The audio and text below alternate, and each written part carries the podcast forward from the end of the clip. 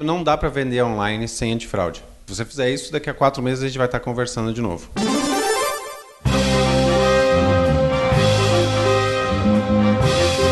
Eu sou Paulo Silveira. Eu sou Rodrigo Dantas. E esse é o Like a Voz.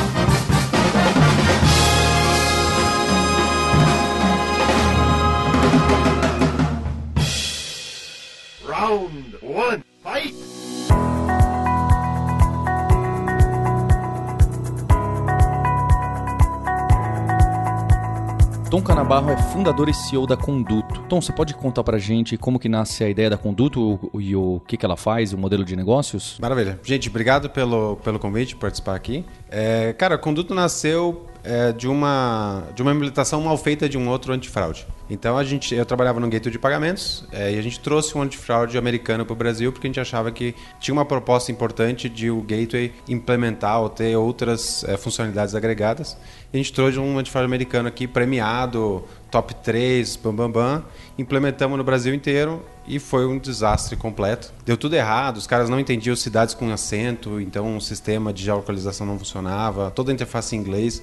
Então foi toda um, uma série de problemas e eu estava reclamando da vida com o Milton, que hoje é meu sócio, que é meu amigo de infância, e ele falou: pô, tem outras tecnologias legais de machine learning que a gente pode usar e papapá. Então a gente começou a discutir a ideia da conduta a partir desse, dessa implementação mal feita do, do outro antifraude. Esse antifraude não tinha, não tinha presença no Brasil, é isso, né? Não, não tinha nenhuma presença no Brasil, ah, mas era super premiado nos Estados Unidos, tipo, é um dos top 3 lá, e a gente fez uma parceria de exclusividade e trouxe eles para cá. Isso foi quando? E, e dá um pouco de contexto pra gente do que, que é antifraude, porque antifraude, pelo que eu entendo, tem, tem bastante lugares que, que as empresas usam, mas o, os principais casos. Perfeito. É, antifraude depende do, do, tipo de fraude você toma, né? No nosso caso é muito focado em fraude de pagamento. Então a gente não faz certificado de segurança, a gente não faz auditoria de invasão, é, isso tem outras empresas muito mais é, focadas que fazem isso. O que a gente faz é, é filtrar as transações de cartão que os lojistas recebem é, pelo site deles para é, mostrar se tem alguma transação ali que pode ser suspeita, que pode ser feita com,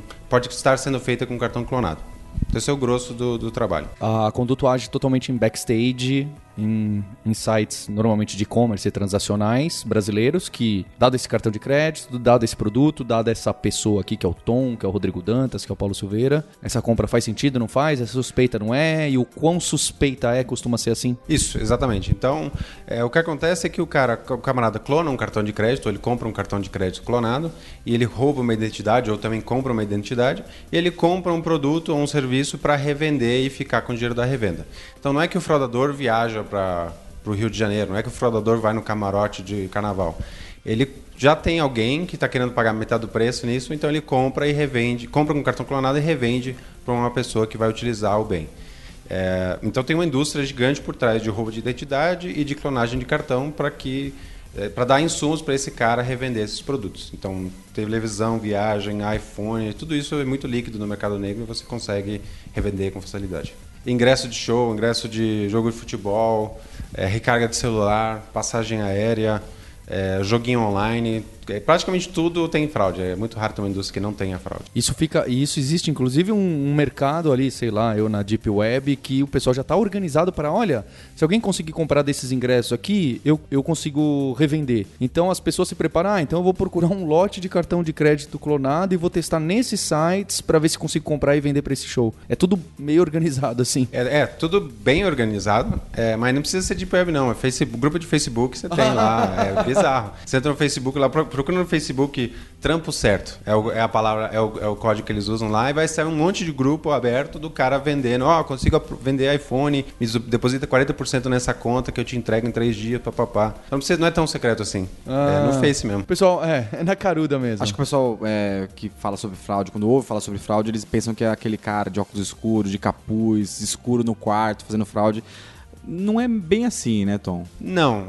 o cara que faz a fraude, o cara que está no site comprando, geralmente é um cara de TI, é uma pessoa do, do ramo.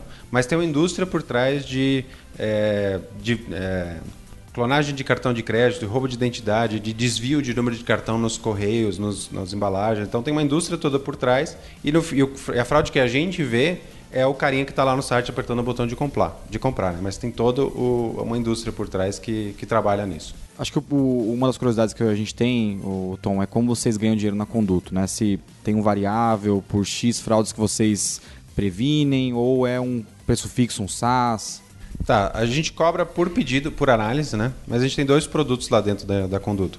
Eu tenho um produto de escoragem automática, então é o, é o nosso algoritmo de machine learning que faz o score da transação e eu te devolvo um verde, amarelo, vermelho e, uma, e um score, né, um número, e o lojista decide o que ele vai fazer com essa informação.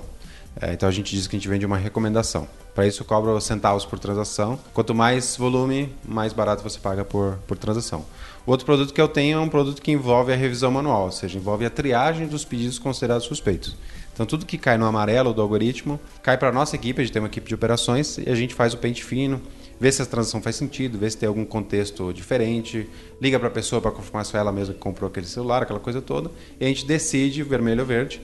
É, então a gente vende uma decisão. Por isso a gente cobra um valor maior, a gente cobra um real, dois reais por análise, dependendo do- da indústria, de quanto trabalho a gente vai ter. Por curiosidade, a maioria dos, dos players e das empresas pequenas optam pelo, pela primeira opção, só de pegar o score, e os maiores vão ter esse serviço? Não, Varia muito. ao contrário, para falar a verdade. Os maiores já têm um serviço dentro. É, né? os- assim, o- é porque depende muito do, do ramo de negócio. É, O, primeiro, o negócio de escoragem automática é muito voltado à é, decisão em tempo real. Então não dá tempo de parar um pedido para fazer um pente fino. Então delivery de comida, não dá tempo para ah, você que comprou esse hambúrguer, não rola.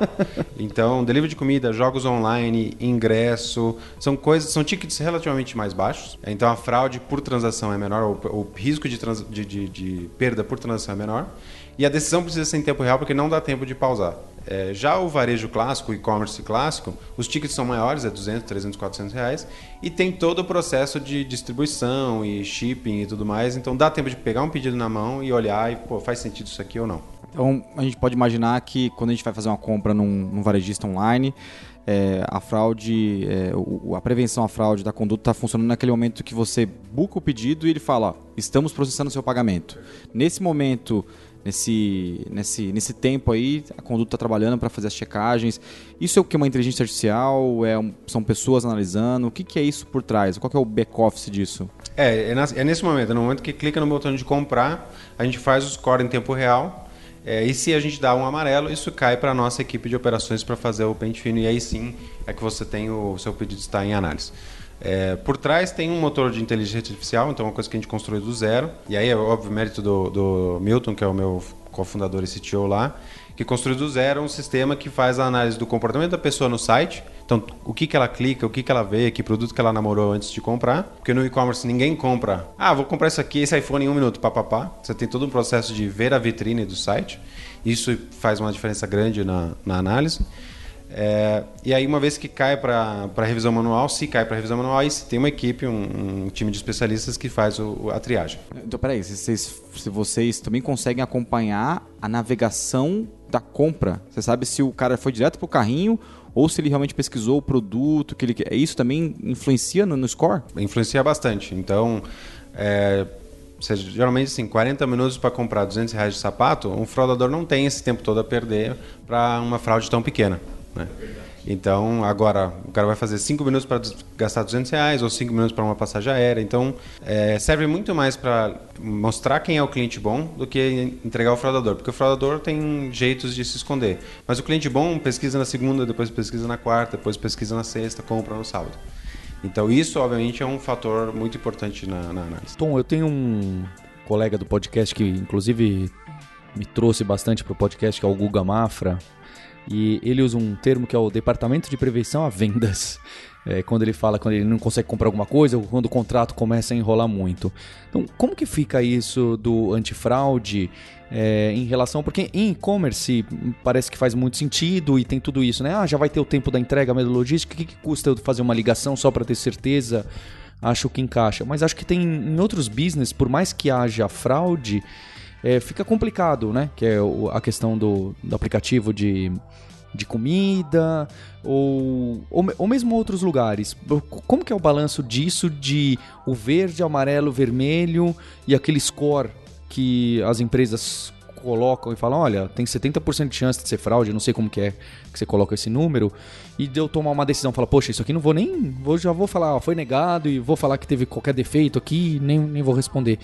Então, como que fica essa relação de o quão é, suspeito é, eu devo agir é, versus não é melhor deixa passar porque se for isso aqui fraude faz parte do meu negócio mesmo É, o ramo tem essa fama é, de esse estigma de barrar venda e de barrar clientes bons e tudo mais. Então, mas ao mesmo tempo não dá para vender online sem antifraude. Se você fizer isso, daqui a quatro meses a gente vai estar conversando de novo. Então não tem como. É, então, o que eu falo para os clientes é que a gente tem um tripé de indicadores é, e o nosso trabalho é achar o ponto de, equilíbrio ideal entre esse tripé. É, quais são os indicadores? Chargeback, que a gente chama, né, que é a fraude que ocorreu e que voltou a contestação para você devolver o dinheiro, para o lojista devolver o dinheiro. O segundo é o falso positivo, ou seja, clientes bons que você está barrando é, e negócio que você está perdendo. E o terceiro é a revisão manual, ou seja, quantos pedidos você obriga é, para serem, quantos pedidos são divergidos para a fila para a equipe fazer a triagem. Então o ponto ideal é depende do teu negócio estar tá no meio desse, desse caminho. Então se você tem margens muito baixas, se você perde um pedido, você tem que vender 100, 200 para compensar aquela, aquela perda. Como exemplo do celular, que celular. Margem baixíssima, todo mundo commodity. Exatamente. Então, margem do celular é 5, 10% no máximo. Então, se você perde, se você perde um celular por fraude, você não perde só a margem, você perde o produto todo. Então, você é obrigado a vender 150, 200 celulares para compensar aquela alguma perda. Então, essa galera quer a fraude no mínimo possível é, porque cada fraude que ela toma é uma perda importante. Então, ela não se importa em sacrificar clientes bons e não se importam em fazer muitos pedidos na mão, em ligar para quase todo mundo, é, para garantir que a fraude seja muito baixa. Agora, se você tem um produto de margem muito alta, ou um produto digital que a margem é tecnicamente infinita, você não está nem aí para fraude, ou você tem uma tolerância muito maior para perda.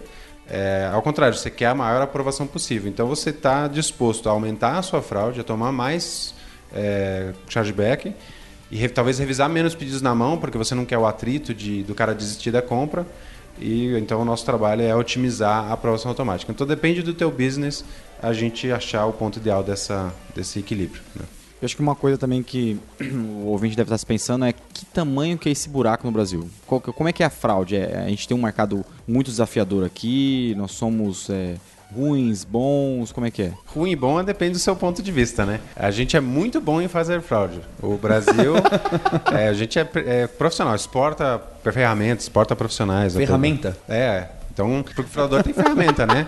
Tem sistema automático que testa cartão, sistema automático que vê se conseguem hackear um login para comprar a partir de um cadastro bom, tem um sistema para tudo. É, então, o, o, Brasil, segundo estudos é, internacionais, é o segundo país com maior fraude do mundo, atrás só do México. Então, é, a galera aqui é profissional, sabe fazer muito bem o, o trabalho. É, então a gente é ruim do ponto de vista de tem muita fraude, mas ao mesmo tempo o fraudador é muito bom. É o trampo certo. É o trampo certo, exatamente. Então, geralmente, a média é meio por cento do faturamento é perdido em razão de fraude no, no e-commerce brasileiro. É, então é um, é um bom dinheiro, especialmente se a margem é, é baixa. Então, se o PIB do, do, do se o PIB do e-commerce é 50 bi, meio por cento disso é fraude. Isso, exatamente. Meio por cento se perde para fraude. É, aí tem os outros que a gente negou por fraude, que a gente já nega entre 3% e 4%, então tem outros 3% e 4% de tentativa de fraude, que a gente chama. É, então, se você somar tudo, dá quase 5% das vendas são ou perdidas ou negadas devido à fraude.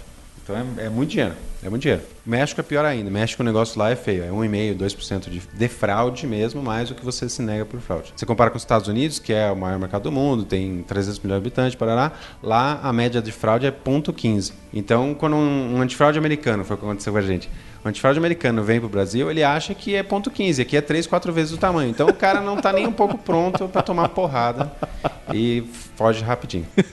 Qual é o tamanho hoje da, da conduta em, em número de pessoas, em número de é, transações que vocês tomam conta? Hoje a gente está com 90 colaboradores, tá? É, a gente processa em média 500 a 600 mil pedidos por dia. Então isso dá aí é, 12 a 15 milhões de transações por mês é, analisadas. E aí, desde passagem aérea, celular, até download de música, ingresso de futebol, tem de tudo. Ô, Tom, qual que é a... Vocês devem imaginar, é, imagino que vocês veem todo dia fraudes muito sofisticadas do lado de vocês e que Acho que é, chega, é difícil chegar na, no público, né? Você pode contar um caso de uma fraude ultra sofisticada que você viu e que É, foi difícil de, de pegar? Tem um, um, tem um caso que o cara foi muito profissa. É, porque um, parte da análise de fraude, seja no, no, automático lá em cima, ou seja na revisão manual da equipe lá embaixo, é ver se você mora naquele endereço, ver se, você, aquele celular que você é, colocou como contato é seu. Então a gente tem parceiros de, de dados onde a gente vai, ah, esse cara tem esse celular há 10 anos. Então a chance de ser fraude é muito baixa que o fraudador faça uma compra no teu celular que é teu há 10 anos, ou que mande entregar na tua casa. Então isso é muito raro. É, então é um ponto muito bom de, pô, entregou na casa do cara, aprova o pedido. E a gente teve um caso de fraude grande num cliente nosso, em que os, os, dados batiam perfeitamente, mandavam entregar na casa do cara, e depois o fraudador ligava no saque do cliente, depois que o pedido era aprovado, ligava no saque, pô, eu comprei aqui, eu sou o João, comprei, mandei entregar, mas eu esqueci de falar que eu me mudei. Você não consegue entregar aqui? E aí o saque, na maior boa vontade, mudava o endereço de entrega e entregava num outro lugar. É, e obviamente que se a gente soubesse que a entrega era num lugar diferente da onde o cara morava há 10 anos, o, o caso era outro. Então a gente começou a pegar porque a gente viu alguns, alguns pedidos suspeitos, ligamos para as pessoas. Ô João, você que comprou essa geladeira aqui? Não, não fui eu, mas você mora na rua tal, esse é o seu telefone, esse é o seu e-mail. Isso, mas eu não comprei nada. Ah, então tá bom. Aí a gente falou, ferrou. Porque se eu não posso confiar que o endereço de entrega é o endereço de entrega, o que, que tá acontecendo? Aí a gente começou a ligar para vários pedidos e vários pedidos. Não, não fui eu, não fui eu, não fui eu. Então isso quer dizer que o fraudador tinha acesso aos seus dados nos birôs de crédito e mandou entregar na tua casa e depois só ligou para o saque por um furo de operação do saque permitia que mudasse seu endereço. Então, a recomendação que eu faço para todos os e-commerce é: mudou o endereço, tem que voltar para análise, porque muda tudo. É, já mudou todo o padrão da, da transação. Então, isso é profissional, o cara sabe, tinha tudo. Tem um outro caso muito mais sacana, que acontece muito na Black Friday agora, que é o que a gente chama de sequestro de estoque. Então o que acontece? Na Black, todo mundo investe milhões de reais em AdWords, em clique, em Facebook, escambau para trazer o cara no, no, pro site. E o que acontece é que o concorrente vai no teu site e compra uma porrada de produto e paga no boleto. Isso força a você a sequestrar, sequestrar o estoque, ou seja, a, a travar. separar, travar aqueles SKUs e dois, três dias depois ele não paga o boleto e volta para o teu estoque e você perdeu o, o balão da Black Friday, perdeu todo aquele investimento é, à toa porque o cara segurou o teu estoque. É, então isso acontece muito frequente nas promoções, Dia das Mães, Dia dos Pais, Black especialmente. Deus do céu. E é completamente bizarro. É um B2B mesmo, assim. É B2B, é, é, é concorrência, é briga de faca. Então acontece com mais frequência do que deveria acontecer. Gente. É. É bizarro. Que mundo vivemos. E, e qual que é o, o, target? Porque às vezes eu imagino, né? Chega esse muito dessas fraudes e eles têm esse monte de linha de produção, de linha de cartão de crédito para descobrir. E aí quando eles vão testar esses cartões, imagino que eles não vão testar de cara num, num iPhone que custa 10 mil reais, porque ele não sabe exatamente o, o, crédito. Talvez ele possa ter uma ideia se ele tem acesso ao burô de informação, mas ele não sabe se aquilo vai passar um, um iPhone ou se aquilo só vai passar um sapato. É, onde que ele faz teste e onde que ele põe mesmo um, dá um tiro grande? Perfeito. Quem costuma sofrer esse tipo de ataque? É, ele não pode gastar uma bala, que é, uma identidade é muito cara, é muito difícil. Então ele não pode gastar uma identidade boa numa transação que talvez o cartão seja negado porque ele já está cancelado lá no banco. É, então o que os fraudadores fazem é, é, testar esse cartão, transações de ticket baixo, para ver se ele está válido e se a transação é aprovada, aí sim ele sabe que aquele cartão está bom e ele vai fazer o tiro grande, vai comprar um iPhone, vai comprar uma passagem aérea. Então quem sofre muito com isso são as ONGs. Porque são sites de super abertos, ninguém quer botar trava e login e senha e captcha para fazer uma doação de 5 reais. E os doadores aproveitam isso para colocar um robozinho que faz uma doação a cada segundo com um cartão de crédito diferente. As doações que passam, ele sabe que aquele cartão tá bom, ele vai comprar a passagem aérea, vai comprar o celular. Então a gente tem uma porrada de clientes que são ONGs que usam a gente para filtrar isso e, e, não deixar que o fraudador ou o testador de cartões valide as transações no site deles. Quais os próximos passos da conduta? Então, pensando em antifraude, quais são os outros business próximos à antifraude que você poderia atacar, ou que talvez você até já tenha produtos pensando ou que estejam sendo criados? Cara, eu falo que o nosso trabalho é a última fronteira. Se eu falar assim e for fraude, não tem mais ninguém que segura. Então, o banco, porque o banco já aprovou o cartão, a loja já, já passou pela blacklist dela, é, ninguém conseguiu segurar e se a gente não segurar, passou. Então a gente está na última milha ali do, do desastre, digamos assim. O próximo passo é subir um nível e começar a fazer validações é, de cadastro e de conta.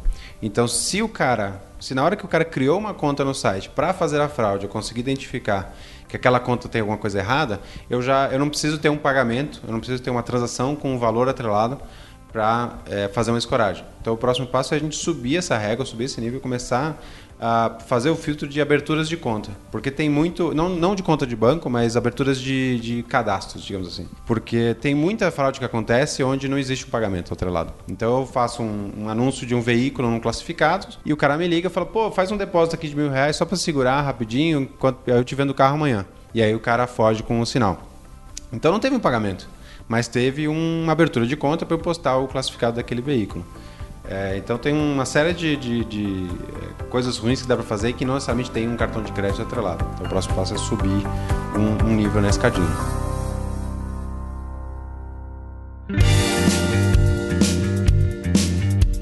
Queria relembrar você ouvinte as novidades dessa temporada. A gente tem um canal no Telegram, o t.me barra Grupo Like a Boss, onde você vai receber notícias, podcasts, artigos e muita novidade de inovação e empreendedorismo com a curadoria da gente que produz esse podcast. E a Vind também tem uma novidade para essa temporada. Quem quiser acessar um conteúdo exclusivo que a gente produziu pro Like a Boss, pode ir lá em vind.com.br barra Like a Boss. Tem três conteúdos muito legais lá sobre transformação digital, sobre produto e sobre finanças. Basta colocar o e-mail lá e a gente consegue já te enviar esse material que foi produzido pela nossa equipe e ficou bem legal. E fica o convite para você conhecer a websérie exclusiva do Thinking with CEOs, com as entrevistas com CEOs e líderes de startups, para quem é aluno e aluna da Alura, lá em alura.com.br barra likeaboss, onde você inclusive tem um desconto de 10% para começar a estudar hoje.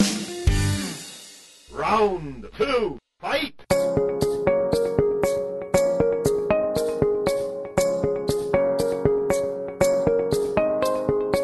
Tom, nesse, nesse segundo round a gente quer saber um pouquinho mais é, de você antes da conduta, o que você fazia, o que você estudou. Beleza. É, eu sou formado em Relações Internacionais, então não tem nada a ver com nada. Ninguém sabe, ninguém acha que eu sou formado em RI, é, mas fiz essa escolha. E acho que foi uma faculdade boa porque ela dá um, ela é administração de empresa, ela, é ela é ADM com um quezinho de inglês, basicamente. Então é, é muito isso. Então ela é muito, é uma formação bem ampla. Então você vê economia, você vê política, você vê é, macroeconomia, microeconomia, você chega a mexer em balancete. Então ela te dá uma visão bem geral das coisas, mas não forma carreira. Ninguém trabalha em RI, com exceção dos diplomatas. É, então depois que eu, for- eu me formei em RI, no mês seguinte à formação eu comecei a trabalhar na, na Braspag, que é um, que na época era o maior gateway de pagamentos do país, é, por uma indicação de uma amiga também da faculdade que estava trabalhando lá. Lá foi uma puta escola, eu aprendi tudo que eu, tudo que eu sei de pagamentos, eu aprendi na Braspag. É, porque a minha empresa estava crescendo muito, tinha muitos clientes e era, um meio, era uma época muito turbulenta no meio de pagamentos, né? Foi justamente na, na abertura do, do mercado de pagamentos. Então, quando eu entrei, era só a VisaNet processava a Visa e só a, a Redcar repre- processava a Master. E enquanto eu estava lá, abriu o mercado e explodiu um monte de adquirente. Então, foi uma puta escola. Dali eu saí para fazer parte do time de, de... o founding team da MaxiPago que eram de ex-sócios da Braspag que saíram depois da aquisição ah, pela Cielo. Então a gente começou a construir o produto do zero, toda, toda a documentação, toda a integração, todo, eram quatro pessoas na sala, então a gente construiu tudo do zero. E foi na Maxi que a gente decidiu importar um antifraude americano para o país, porque na época não tinha nenhum gateway tinha um antifraude embutido, então é, como é um mercado comoditizado, você precisa ter valor agregado em cima da transação de pagamento. Então a gente falou, pô, o antifraude faz todo sentido. Então eu fiquei ali quase dois anos na, na Maxi, eh, importamos o antifraude para americana para o país, deu tudo errado. E aí começaram as conversas da conduta. Isso foi meados de 2013. E aí em janeiro de 2014, eh, tanto eu quanto o Milton saímos dos nossos trabalhos para trabalhar full time na conduta. Então hoje, como CEO da empresa, o que, que você considera seu papel? O que, que você faz? O que está na sua mão? Cara, o papel muda muito de acordo com a fase da empresa, né? Então, quando você está no começo, você faz tudo que, tudo que não tem alguém para fazer é seu. Então, no comecinho, eu não codo, né? Então, tudo que não era codar era comigo. De escritório, café, eh, telefone, suporte, vendas, tudo caía comigo.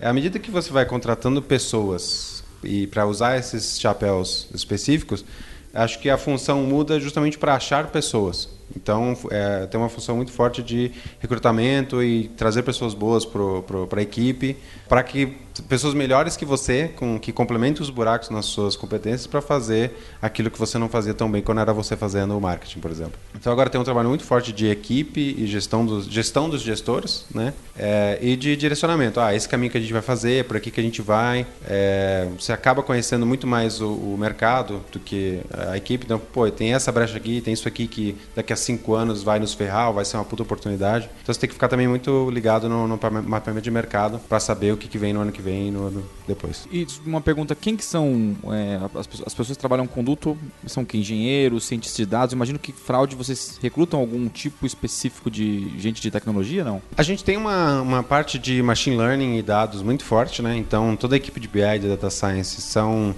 é, a maioria engenheiros é, que gostam dessa área de dados.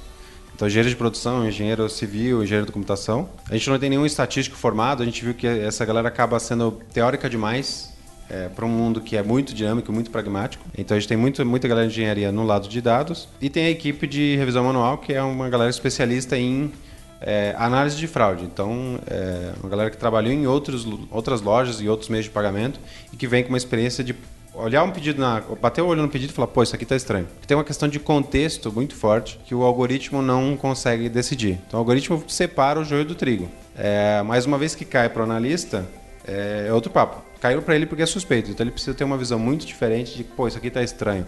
É um moleque de 18 anos com cartão Infinity, a passagem amanhã é, para Paris à vista, versus pô, sei lá, é mil reais de sapato, a pessoa tem uma revenda de sapato lá no Pará e é 10 vezes sem juros. Então tem uma questão de contexto que o algoritmo não consegue chegar a esse nível. É quase que forense, né? É, completamente stalker. Tipo, é bem, é bem uma análise muito específica de contexto, de relação entre um pedido e outro. Então, pô, é o terceiro pedido com esse CPF no dia.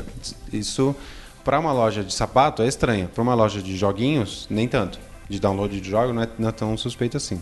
Mas é, o que eu gosto de, na hora de contratar é olhar duas coisas: é, curiosidade e o que eu chamo de tico e teco. Tipo, se a pessoa tem as, as engrenagens na cabeça. Então, quando, quando a gente está entrevistando, explicando o que a empresa faz, que não é uma explicação fácil, eu acho, eu gosto quando a pessoa me interrompe com perguntas, porque quer dizer que ela está maquinando o que eu estou falando e pô, isso aqui como é que funciona? Se a pessoa, se eu fico cinco minutos explicando o que a empresa faz, a pessoa fala, aham, entendi, nem sempre ela entendeu.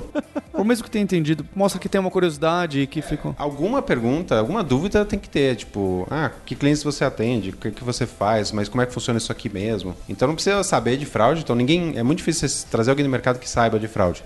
É um mercado muito pequeno. Mas tem que ter o tic-teco ali conversando entre si. Por último, qual que é a sua rotina hoje na, na empresa? Você tem uma agenda fixa ou é completamente aberta? Seus e-mails, como que você lida com isso? Como que você lida com reuniões? É, se você faz venda, vai no cliente? Você checa fraude? Já chequei muita fraude no passado, especialmente em épocas de Black Friday, mas já, já passou dessa época, tem gente muito melhor que eu para checar fraude. Mas já fiz isso. É, não era o melhor checador de fraude, mas Assim, eu não tenho uma agenda muito fixa. Eu acho que é, é, uma, é um ramo muito dinâmico. Você não pode ter uma coisa muito CDF de, não, aqui esse horário é para mim, não mexo nunca mais. Porque você tem cliente, você tem ataque, você tem promoção, então você tem que ter uma certa flexibilidade na agenda. Então eu tenho é, reuniões quinzenais marcadas com os gestores. Então essa eu tento não mexer, a não ser que tenha algum, alguma emergência.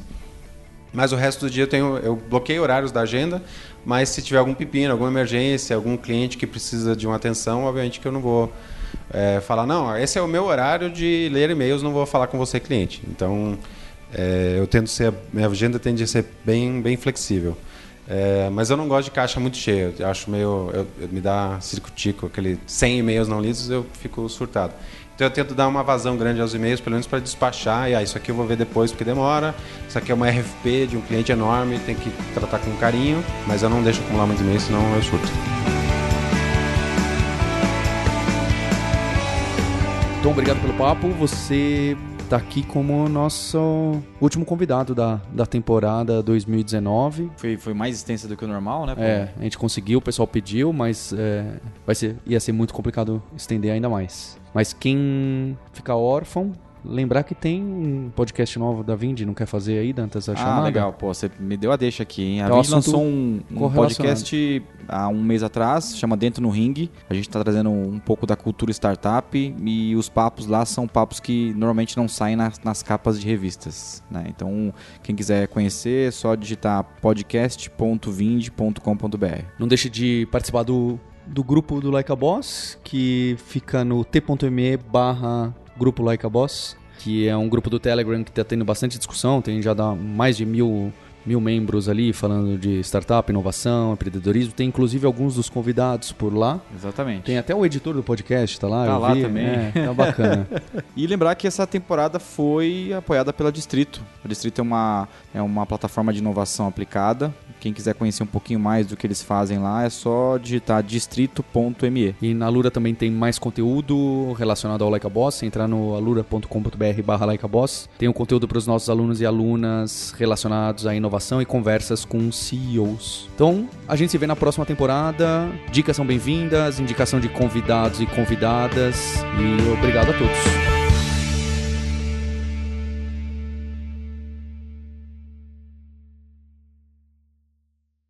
You win! Este podcast foi editado por Radiofobia, podcast e multimídia.